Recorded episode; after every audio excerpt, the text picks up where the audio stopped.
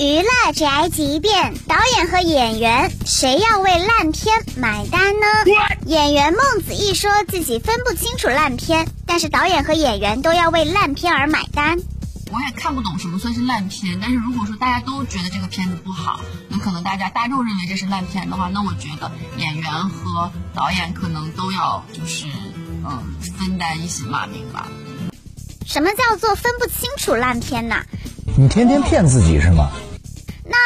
子义，你演过烂片吗？我自己接的时候呢，我肯定就是都是觉得还不错，自己挺喜欢的。但播出来可能就褒贬不一。我觉得这个，当我自己接的时候，我都不会觉得是烂片。这就是存在演员的审美问题了。有些演员呢，老是会接一些烂片，网友们还以为他们有多想不开，看来是他们真心很喜欢吧。通常是烂片给你最多钱。这就是本台饭桶发来报道，以上言论不代表本台立场。